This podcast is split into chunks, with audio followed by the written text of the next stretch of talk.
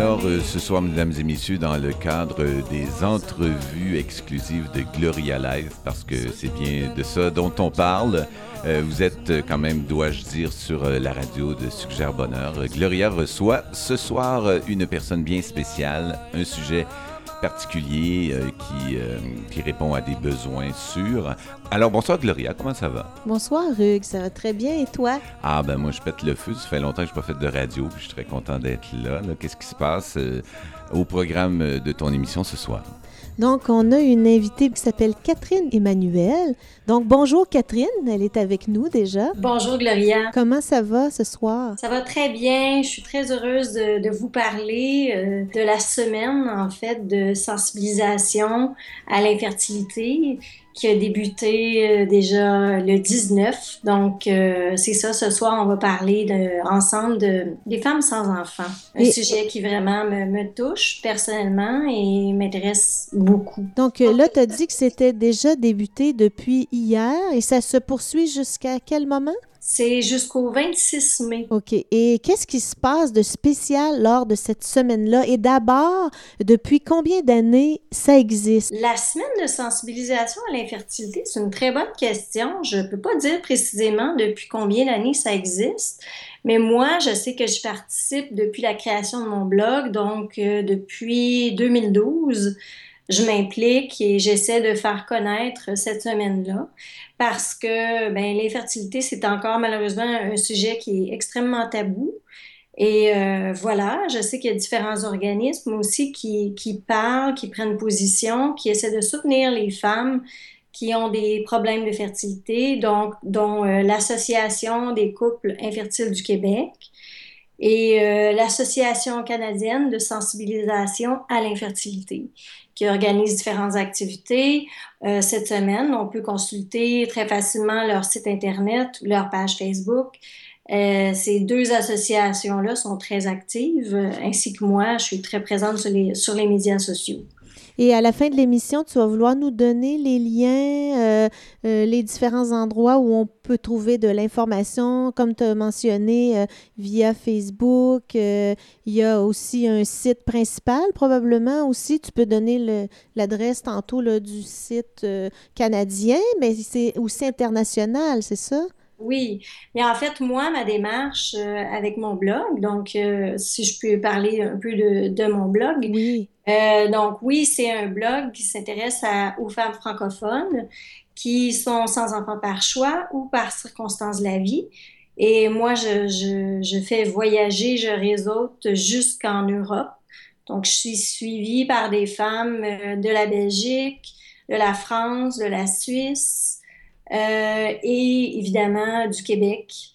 Euh, un peu du Canada anglais et euh, un petit peu de l'Angleterre également parce que j'ai quelques j'ai tissé des liens avec des femmes là-bas.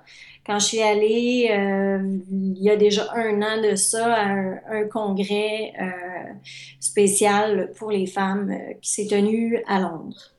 Et est-ce que tu as remarqué que en jasant avec des femmes euh, d'un peu partout à travers le monde, qu'il y a des endroits sur la planète où euh, il y a plus ce problème-là qui, est, euh, qui est vécu?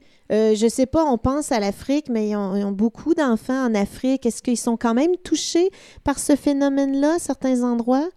Ce que j'ai, ce que j'ai su dans mes échanges avec certaines femmes africaines, c'est que c'est encore plus tabou en Afrique euh, d'être, euh, de faire face à l'infertilité, parce que souvent les femmes sont pratiquement euh, mises de côté par leur époux et une partie de leur famille parce qu'elles ne peuvent pas procréer. Donc, ça les place vraiment dans une zone un peu d'isolement et euh, ça ne facilite pas non plus l'acceptation de leur, situation. Donc, ça les marginalise. Euh, donc, dépendamment des, pays, la, situation est, différente. C'est sûr que dans des pays comme euh, le Canada, aussi au Québec, où on commence à travailler à regrouper ces femmes-là, ben, je crois que les femmes sans enfants vont, ou les femmes qui souffrent de problèmes de fertilité, je crois que pour ces femmes-là, ça va être, j'ose espérer que ça va être de plus en plus facile, entre guillemets, d'accepter cette situation-là parce que des groupes de soutien comme le mien qui sont mis en place, comme celui de Jodie Day en Angleterre qui s'appelle Gateway Women, comme celui de Life qui s'appelle Life Without Baby de Lisa Menterfield aux États-Unis. Euh, donc, euh, par la, la, mise sur pied de ces groupes, je crois qu'on contribue à briser l'isolement de beaucoup de femmes et à, à, à, à parler de ce sujet-là sur la place publique et aussi à conscientiser les médias et euh, ceux qui, qui, éditent les magazines à, réaliser que le sujet n'est pratiquement jamais abordé, qu'on ne met pas de l'avant euh, énormément les réussites des femmes sans enfants et ce qu'elles apportent à la, à la société parce qu'on par les publications que moi je vois, c'est que je trouve qu'il y a une certaine glorification actuellement de la maternité, ce qui rend la situation encore plus difficile à accepter pour les femmes qui éprouvent des problèmes de fertilité.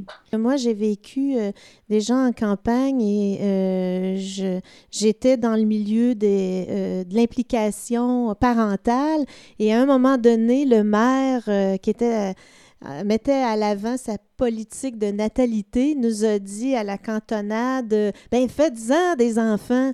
Ah, j'ai trouvé ça tellement grave et rétrograde comme attitude que j'ai écrit une lettre dans le progrès de Quaticook après pour dire qu'il ne pouvait pas se servir de notre matrice euh, pour sa politique de natalité. Mais bon, euh, c'est pas juste dans les campagnes qu'on voit ça. Hein? Non, il y a encore beaucoup d'éducation à faire, il y a encore beaucoup de travail à faire.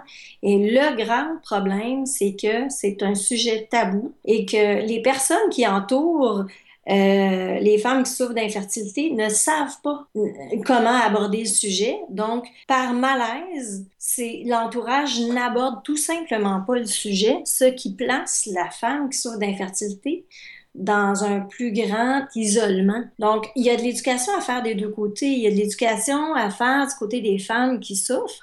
Donc, comment on communique aux autres nos besoins? Comment on, détermine, on enseigne aux autres euh, quand c'est un bon moment pour parler du sujet et quand c'est peut-être un moment moins propice?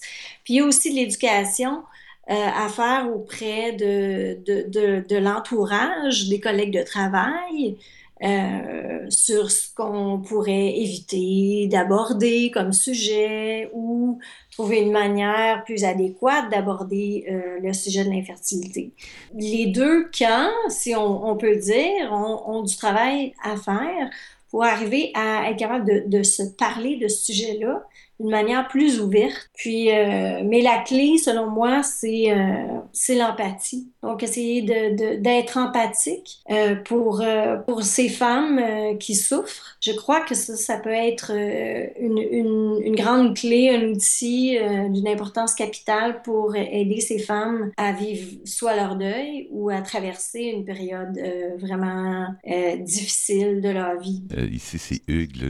Je vous écoutais toutes les deux, puis j'avais des euh, des, questionnements qui euh, montaient à mon esprit. Toi, dans ta vie, est-ce que tu as vécu des situations qui font en sorte qu'aujourd'hui, tu es impliqué dans, ce mouvement-là? Oui, en fait, ben, pour euh, résumer rapidement, moi, j'ai appris à 14 ans que je ne pourrais jamais avoir d'enfant. J'ai vécu une ménopause précoce et j'ai eu à faire le deuil, tout le processus de deuil de, de la maternité. Et ce processus-là, c'est sûr qu'il a été fait plus euh, vers la mi-trentaine.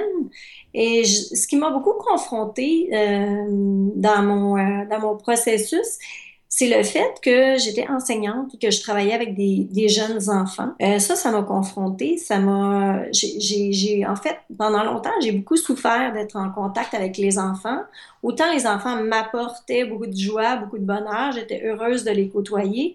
Autant c'était une source de souffrance au quotidien parce qu'il me rappelait que ben ils, n'étaient pas mes enfants, que j'avais pas d'enfants à moi, que je n'avais j'allais jamais donner naissance à un enfant. Il y avait un autre aspect aussi que je trouvais particulièrement difficile, c'était l'entourage, les collègues de travail qui, sans, sans le vouloir, juste en étant ce qu'elles étaient, c'est-à-dire des femmes euh, avec un conjoint, une famille, une vie rangée, euh, qui me semblait euh, épanouie, mais j'avais constamment ces personnes-là dans mon entourage autour de moi qui me rappelaient que le rêve auquel je, je, je ce dont je rêvais, ben, c'était impossible pour moi à réaliser. Euh, donc, euh, d'avoir la famille traditionnelle, euh, non, donc, d'être vraiment dans la norme, pour moi, ça n'allait jamais être possible et ça m'était toujours rappelé à chaque jour. Puis, est-ce que c'était important pour toi d'être, euh, de, rentrer dans cette ligne directrice-là, d'être dans la norme, où euh, il pouvait avoir dans la société d'autres avenues, adopter un enfant, euh, ou s'entourer de gens qui vivent des situations similaires pour créer une espèce de solidarité? En fait, euh, je crois que je souhaitais ardemment être dans la norme. Tout m'indiquait que j'étais euh, totalement en dehors de la norme et jusqu'à temps que je cesse de résister et que j'accepte tout simplement que ben, je, n'allais pas avoir la même vie que les autres, que c'était ma vie, que j'étais responsable d'en faire quelque chose et que j'avais envie maintenant euh, d'essayer de, d'aider d'autres personnes à faire ce deuil-là plus rapidement que moi, j'ai, réussi à le faire. Puis je dis j'ai réussi à le faire, mais je considère que mon deuil n'est pas encore complet. Le deuil de la maternité, c'est un, un des deuils les, les, les plus, euh, les plus énormes à faire et les plus longs, paraît-il. Donc, euh, moi, c'est ça, j'ai décidé de, de... J'avais vraiment un grand besoin de communiquer. J'avais un grand besoin de rencontrer des femmes comme moi parce que j'avais l'intuition qu'elles étaient là, quelque part, isolées autant que moi. Et euh, j'avais envie d'aider les femmes à, progresser beaucoup plus vite que moi j'ai pu le faire. Donc, un grand besoin... Euh, un besoin altruiste d'aider, tout simplement. Donc, ta forme de résilience en est une, euh, en plus d'être là pour toi, tu deviens là pour toi. Donc, tu aides à la résilience de, de l'autre, ce qui est encore plus puissant. Ça crée une forme de synergie parce qu'à plusieurs, on, on devient plus fort. Et moi, c'est ce que je crois. Euh, je, je, pars de ce que je suis pour, pour créer mon blog, pour, pour prendre parole dans les médias, pour créer tout ça. Donc, euh, c'est sûr que moi, l'idée de, de, redonner aux autres, ça, ça fait vraiment partie de, de, ma démarche et de ce que je suis comme personne. Et puis la semaine, en fait, parce que là, on parle aussi de la semaine là, de sensibilisation à, à l'infertilité. Euh, je veux dire, c'est quoi la programmation? De quoi on va parler? Est-ce qu'il y a des conférences? Comment... Euh, euh, cette réalité-là peut euh, arriver aux oreilles des gens concernés, par exemple? Euh, je vais parler pour, pour moi tout d'abord. moi, ce que j'ai réussi à créer, c'est en fait, j'ai créé trois groupes de soutien. Donc, j'ai créé un groupe à Montréal euh, qui s'appelle le groupe euh, sur la plateforme Meetup, femmesansenfants.com. Donc, c'est un, un, groupe de rencontres où on fait toutes sortes d'activités, principalement des 5 à 7 et des soupers. Euh, J'en ai créé un également à Paris. On est rendu à Paris 30 femmes. À Montréal, nous sommes rendus 80. Et mon nouveau groupe, je l'ai créé spécialement pour la semaine euh, canadienne de sensibilisation à l'infertilité c'est le groupe de Québec. Et d'ailleurs, il va y avoir un événement, un premier 5 à 7 à Québec, à la microbrasserie La Corrigane, le 22 mai, donc vendredi, euh, vendredi de cette semaine. Donc, je me déplace spécialement pour les femmes de Québec pour aller les rencontrer et, lancer ce, ce groupe-là. Euh, je sais que sur le site de l'Association des couples infertiles du Québec, on annonce aussi d'autres activités dont une journée de conférence le 26 mai. Euh, je sais également qu'il y a un brunch d'organiser euh, samedi le 23 mai. Donc, euh, on voit vraiment qu'il y a de plus en plus de mobilisation de la part de tous les intervenants.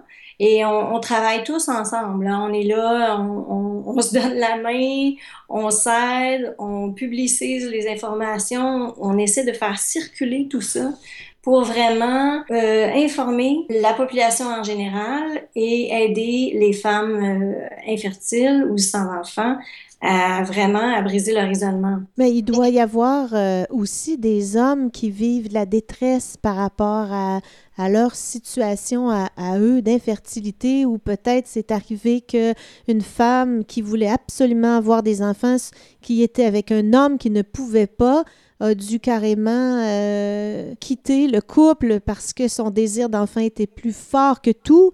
Et donc, du coup, euh, ça a dû arriver déjà que des hommes se sont retrouvés laissés pour compte. Et... Absolument. D'ailleurs, j'ai, euh, je suis en lien avec un, un chercheur qui s'appelle Robin Hadley, qui est en Angleterre. Et euh, lui-même est un homme sans enfant. Et il a décidé de, de, de, consacrer ses recherches aux hommes sans enfants. Et ce qui est le plus étonnant, euh, quand on s'est parlé la dernière fois, c'est qu'il me disait, j'ai vraiment de la difficulté à trouver des chiffres, à trouver des données pour alimenter ma recherche parce qu'il n'y en a pas. C'est un sujet qui n'est pas encore étudier. Donc, on s'est consacré beaucoup à étudier, essayer de comprendre comment la femme pouvait vivre l'expérience de l'infertilité.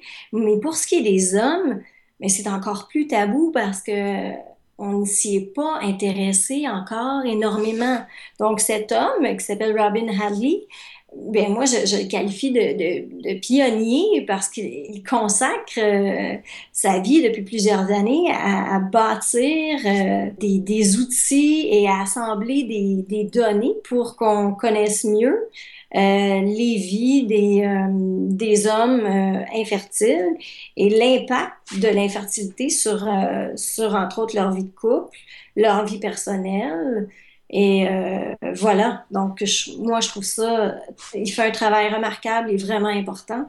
Et bientôt, d'ailleurs, je, je, je, diffuserai une entrevue que j'ai que j'ai faite avec lui euh, sur mon blog femmesansenfants.com. Mais ce que je comprends, euh, Catherine Emmanuel, c'est qu'à travers euh, des mobilisations comme celle que tu amorces avec tes, gens, avec les gens qui partagent cette réalité-là, ben, c'est en, étant dans l'action et en informant que les gens deviennent conscients de cette de, de, ce que les, les, personnes qui ne peuvent avoir d'enfants ou sont infertiles vivent. Je pense que vous arrivez exactement à, remplir votre mandat, là, parce que, bon, on en parle à cet instant précis, mais je veux dire, on, on, on rencontre des gens, vous rencontrez des gens, vous sensibilisez des gens, puis nous qui ne vivons pas cette situation-là, on peut pas imaginer euh, la détresse que, que vous vivez, vous, euh, parce que c'est pas notre réalité. Puis il y a aussi le fait que c'est important que ça cesse d'être un sujet inusité.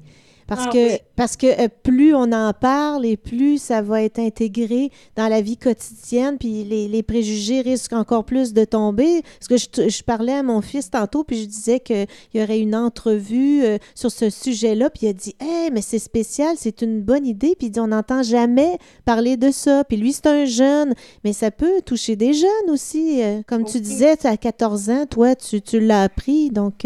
Moi, je trouve ça très intéressant ce que, ce que tu dis, Gloria, parce que que justement, il y a eu un article dans Châtelaine euh, au début de la semaine, écrit par Mylène Tremblay, qui, qui, qui dit, euh, dans le fond, ben, on n'a pas toute la vie pour faire des bébés. Et il faut que amener, éduquer les femmes, et particulièrement les jeunes femmes, à réaliser qu'à partir de 35 ans, la fertilité chute drastiquement. Donc, c'est des informations auxquelles, ce que je trouve grave, c'est que c'est des informations auxquelles les femmes sont confrontées lorsqu'elles ont des problèmes de fertilité et qu'elles se rendent en, clinique de fertilité.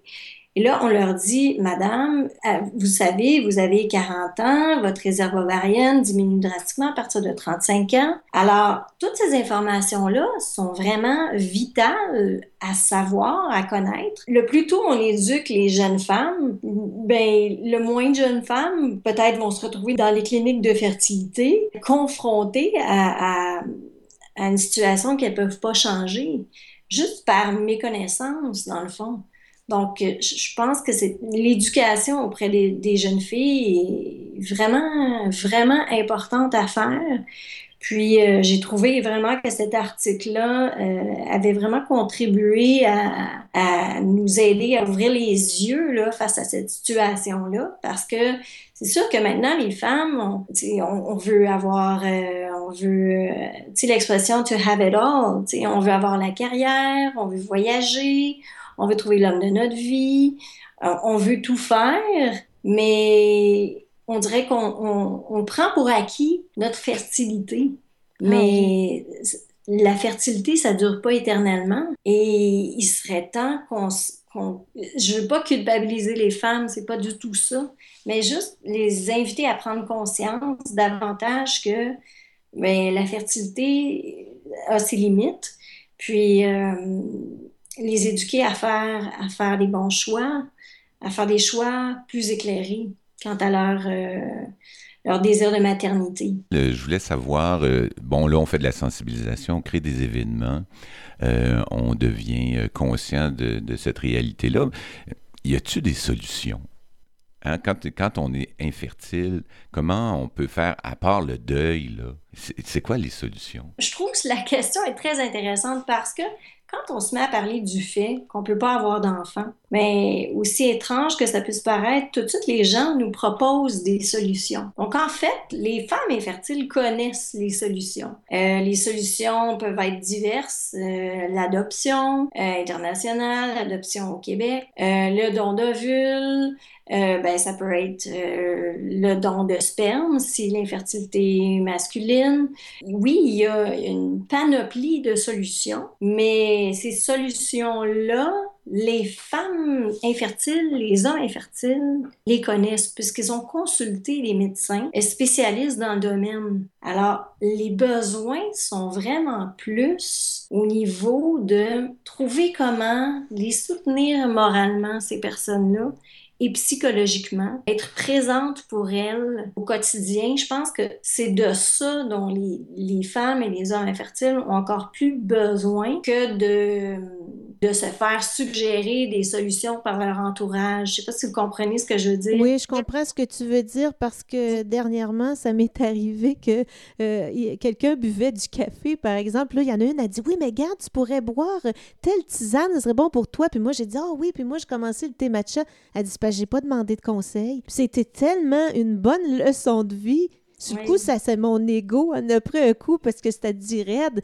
Mais bon Dieu qu'elle avait raison. Des fois, on donne des conseils à du monde. Ils n'ont pas demandé. On peut-tu respecter ce que, le choix de l'autre ou le vécu de l'autre? Je pense que la clé, c'est vraiment l'écoute. L'écoute sans essayer de proposer de solutions parce que bien, des fois, il n'y en a pas de solution. Des fois, la solution, c'est juste d'accepter ce qui est comme c'est. Ça prendra le temps que ça prendra. Juste de sentir qu'il y a quelqu'un qui est là pour nous écouter, pour en parler avec nous si on a besoin d'en parler, puis qui fait preuve d'empathie.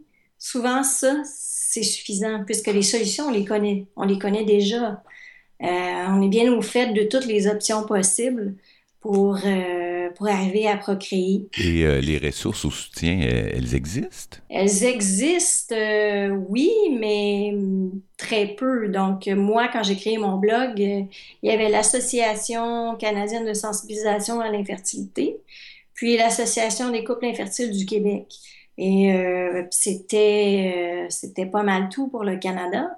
Puis, par contre, aux États-Unis, il y avait, il y avait quelques blogs, en Angleterre, euh, quelques initiatives aussi, mais je vous dirais que c'est, c'est quand même encore assez, euh, assez limité comme, euh, comme soutien, bien que les personnes que je connais qui sont dans ces associations-là se donnent corps et âme vraiment pour soutenir les femmes et les hommes.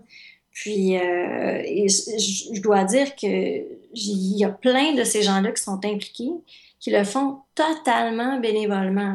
Donc, c'est vraiment, euh, moi, j'y crois euh, vraiment et je, je, je, me fais dire quotidiennement que c'est important ce que je suis en train de faire. J'ai reçu des messages de, de, de, partout dans le monde, de femmes qui, qui m'écrivent puis qui me témoignent qu'elles se sentent moins seules, qu'elles se sentent euh, comprises. C'est sûr que pour moi, c'est, ça me pousse à, continuer. Je, je, je peux pas faire autrement. Mais on peut dire qu'il y a quelque chose d'historique dans ce que tu vis, étant donné que c'est un sujet tellement rare euh, dans notre société, puis que là, il y a un tournant, il y a un momentum qu'on peut dire. C'est bien que vous parliez de momentum parce que euh, au mois d'octobre prochain, à Cleveland, en Ohio, il va y avoir euh, d'ailleurs, ça s'appelle The Not Mom Summit. Donc, c'est un sommet pour toutes les, qui va réunir pour la première fois au monde toutes les femmes euh, qui sont sans enfants par choix ou par circonstance de la vie. Donc, moi, je me déplacerai certainement. J'ai déjà acheté mon billet pour aller à, à ce sommet-là parce que c'est historique. C'est la première fois parce que au sommet, il va y avoir plusieurs intervenantes que je suis déjà sur, euh, sur les réseaux sociaux, que je lis. Euh, quotidiennement et que j'ai vraiment hâte de rencontrer. Donc, euh, j'invite les femmes qui sentent interpellées par ce sujet-là, qui sont à, la recherche de solutions, de pistes de réflexion. Vraiment, c'est un événement qui ne s'est jamais vu. Donc, tu dois sentir une sorte d'exaltation et de, il doit avoir un enfin qui monte euh, dans l'esprit, dans le cœur des gens qui sont touchés. Absolument. Il y a vraiment, comme tu dis bien, il y a un enfin. Un enfin. Puis il y, a, il y a probablement aussi des étapes, je pensais à ça, pour arriver à demander de l'aide. Il doit y avoir des... C'est pas pareil, c'est pas uniformisé pour tout le monde, là, mais je présume qu'il doit y avoir l'étape de la, colère. Ah ou est-ce qu'il y a, a peut-être aussi du déni parfois qui fait que non, moi, moi, j'irai pas demander de l'aide parce que moi, c'est d'autres autre chose que je vis, puis euh, non, je veux pas parler à personne. Il y a sûrement ça qui est vécu souvent. Oui, c'est les étapes du deuil que, que tu nommes. Oui. Euh, effectivement, c'est pratiquement les, les, mêmes étapes qu'on traverse. Et, et, pour chaque personne, la, chaque étape est d'une longueur euh, différente. Mais j'aimerais simplement dire que de plus en plus, je crois qu'on peut faire le deuil de la maternité. Euh, il y a deux ans, je, disais, je ne sais pas si on peut faire le deuil complètement. Et de plus en plus, j'ai l'impression que oui, que je m'en rapproche et que c'est possible de faire le deuil. Mais c'est sûr qu'il faut y mettre les énergies, il faut travailler sur soi. Euh, il faut être prêt à laisser aller aussi ce rêve-là. C'est une des parties, un des moments clés, je crois, euh, dans le deuil de la maternité, euh, c'est-à-dire de laisser aller le rêve, tout ce qui venait avec, qui était rattaché au rêve d'être mère. Donc, par exemple, ne pas voir son enfant grandir, ne pas avoir de petits-enfants, ne pas donner, ça peut être des choses aussi anodines que ne pas donner le bain à un enfant, euh, ne pas célébrer l'anniversaire de son enfant. C'est tout dans ces petits détails-là que se, cache beaucoup de souffrance. Et quand on arrive à laisser aller ce rêve qu'on avait de, d'enfanter, ben, je pense qu'on franchit déjà un pas vers l'acceptation, vers le, deuil. Puis euh, c'est comme si on, on allait vers l'avant en laissant aller ce rêve-là qui ne se réalisera pas. Il doit y avoir aussi des outils pour euh, être de moins en moins dans la réaction face aux préjugés puis aux paroles malencontreuses et blessantes de certaines personnes qui vont dire euh, Ah, oh, ben, t'as pas d'enfant, ben, encore une autre qui a pas de cœur. Tu sais, comme quelqu'un qui mentionnait sur Facebook euh, je pensais sur le réseau des femmes d'affaires. Puis elle, cette personne-là, elle avait carrément choisi de ne pas avoir d'enfant et elle, en était, elle était apaisée avec ça. Mais c'est la personne qui a tourné le dos. Puis on est en 2015, mais on peut encore entendre des choses comme ça. Là. Ah oui, absolument. Beaucoup de.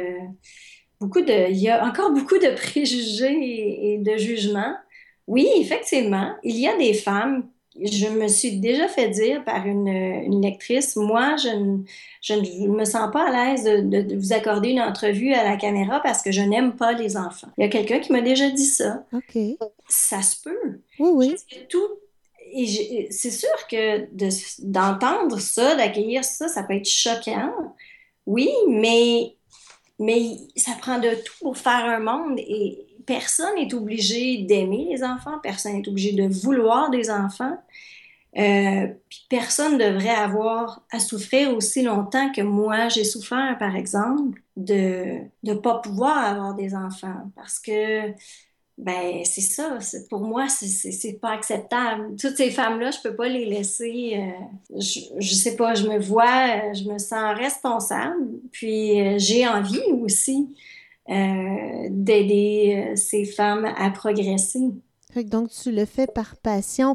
Et euh, est-ce que euh, tu peux nous donner des informations à savoir si on veut aller sur, son blog, sur ton blog, euh, donc la façon de s'y rendre, l'adresse, est-ce que tu as, dans le fond, il y a le site aussi là, au niveau canadien là, de, la, de l'organisation, de l'organisme. Donc, c'est ce que j'aimerais que tu nous donnes ces informations-là. Pour ce qui est de mon blog, alors, pour aller visiter mon blog, vous tapez simplement Femmes sans enfants.com, tout en, un, mot. Avec un S? Non, au singulier. OK, femmes sans enfants. .com. Euh, je suis aussi présente, j'ai une, une, page Facebook qui s'appelle Femmes sans enfants, tout simplement. Je suis présente aussi sur Twitter et j'ai créé une galerie vraiment intéressante sur Pinterest, une espèce de tableau où euh, je, je, je, mets des, des, photos de femmes célèbres sans enfants et ce sont des femmes uniquement francophones, donc européennes et euh, canadiennes. Et euh, voilà. Aussi, euh, pour le site de l'Association des couples infertiles du Québec, et de l'Association canadienne de sensibilisation à l'infertilité. Malheureusement, je n'ai pas les, les, adresses sous les yeux, mais c'est c'est vraiment très simple. Vous, vous tapez euh, simplement dans la barre de recherche Google le nom de ces deux associations-là et vous allez les trouver très, très, très facilement. Donc, vous allez pouvoir voir toutes les activités et euh, tout ce qui se déroule durant la semaine canadienne de sensibilisation à l'infertilité 2015. Et est-ce qu'il y a un numéro de téléphone? Je ne sais pas s'il y a une ligne d'écoute euh, pour des femmes ou des hommes qui existe ou une ligne pour avoir des informations? Je crois que non. Il n'y a pas de ligne d'écoute comme telle. Je sais qu'il y a un numéro où on peut appeler euh, pour prendre des renseignements. Oui. Association canadienne de sensibilisation à l'infertilité. Donc, euh, je vous communiquerai ces informations-là qu'on placera euh, en lien. Bonne idée. Oui, puis aussi, j'aimerais que pour conclure, que tu nous parles un peu des éléments de la programmation de la semaine. Donc, alors, il y a euh, mon événement qui est euh, vendredi le 22 mai 2015 à Québec, à la brasserie La Corrigane. C'est un 5 à 7 pour les femmes sans enfants. Euh, également, il y a un brunch le 23 mai, je crois que c'est au 10-30, organisé par Isabelle Casgrain. Également, il y a une série de conférences le 26 mai à l'UCAM donc, euh, on placera euh, les, liens sous l'entrevue pour vraiment euh, permettre aux, femmes et aux hommes de, participer à, ces activités-là. C'est une excellente idée. On sent ta passion, c'est extraordinaire, ton amour des gens. Tu fais pas juste parler d'empathie, mais tu le dégages ça fait vraiment chaud au cœur. Ben, je te remercie énormément, Catherine Emmanuel, d'avoir été des nôtres et ce serait vraiment un grand plaisir que tu reviennes. Euh, tu as sûrement d'autres sujets euh, à traiter en, périphérie aussi. Euh, j'aimerais un jour que tu viennes nous raconter ton histoire à toi aussi, euh, ça, m'intéresse énormément, puis ça va intéresser les, les, auditeurs, auditrices. Avec plaisir. Merci beaucoup à toi et à eux également. Euh, merci beaucoup, euh, Catherine Emmanuel. mesdames et messieurs, vous étiez en compagnie de Gloria Duchesneau pour l'émission Gloria Live. je m'appelle Hugues Bergeron. Vous êtes sur la radio de Suggère Bonheur. Et puis, ben, à bientôt. Merci. Au revoir. Bye. والباقي سار بقرهم وساروا. والباقي سار بقرهم وساروا